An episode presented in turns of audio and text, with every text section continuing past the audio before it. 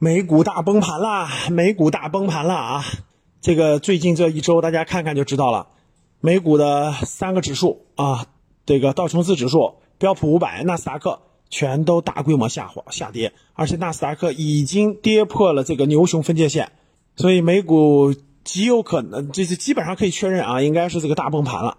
那美股崩盘了，对我们有什么影响呢？是吧？你看美股的科技公司回调非常严重，然后啊，最近我们这个 A 股的这个高估值的公司回调也特别严重。那马上到来的美股这个崩盘，会不会带来一场金融危机呢？